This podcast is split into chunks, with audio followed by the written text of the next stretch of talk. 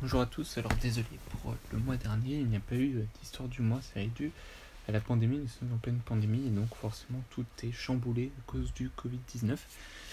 Mais voilà, maintenant euh, je suis de retour pour vous raconter une autre histoire du mois. Donc ce sera l'histoire du mois de mai, mai 2020, nous sommes en pleine pandémie du Covid-19. Et l'histoire d'aujourd'hui s'appelle Sous contrôle. Alors c'est l'histoire d'un milliardaire américain qui vient de révéler une chose. Il a révélé comment il a utilisé un logiciel de reconnaissance faciale à des fins personnelles. Et cet américain, c'est John Casti... Euh, Katsimatidis. Euh, voilà. Qui, fin 2018, euh, nous raconte cette histoire. Euh, l'histoire se passe fin 2018 et euh, John Katsimatidi, on va l'appeler John, qui est un milliardaire américain, dîne dans un restaurant chic, classique. Il est riche, c'est un milliardaire, il est dîne dans un restaurant chic à New York. Et il aperçoit dans la salle sa fille, à lui, avec un inconnu. Alors il est un peu suspicieux, hein, il se demande s'il ne s'agit pas d'un charlatan, par exemple alléché par sa fortune.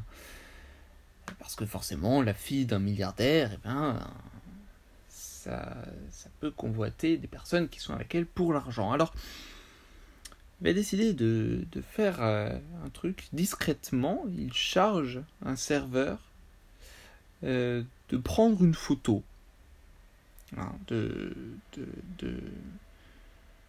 la personne avec qui est euh, sa fille. Et cette photo, il la soumet à une application, l'application qui s'appelle Clearview AI. Donc Clearview, Clearview AI, il euh, le met sur son téléphone et il charge cette photo dans le logiciel par son téléphone. Il compare la photo à des milliards de clichés qui sont récupérés sur les, réseaux sociaux. Euh, et puis il vérifie ça. Et donc, après vérification, l'inconnu s'avère être un, investisseur correct aux yeux du papa.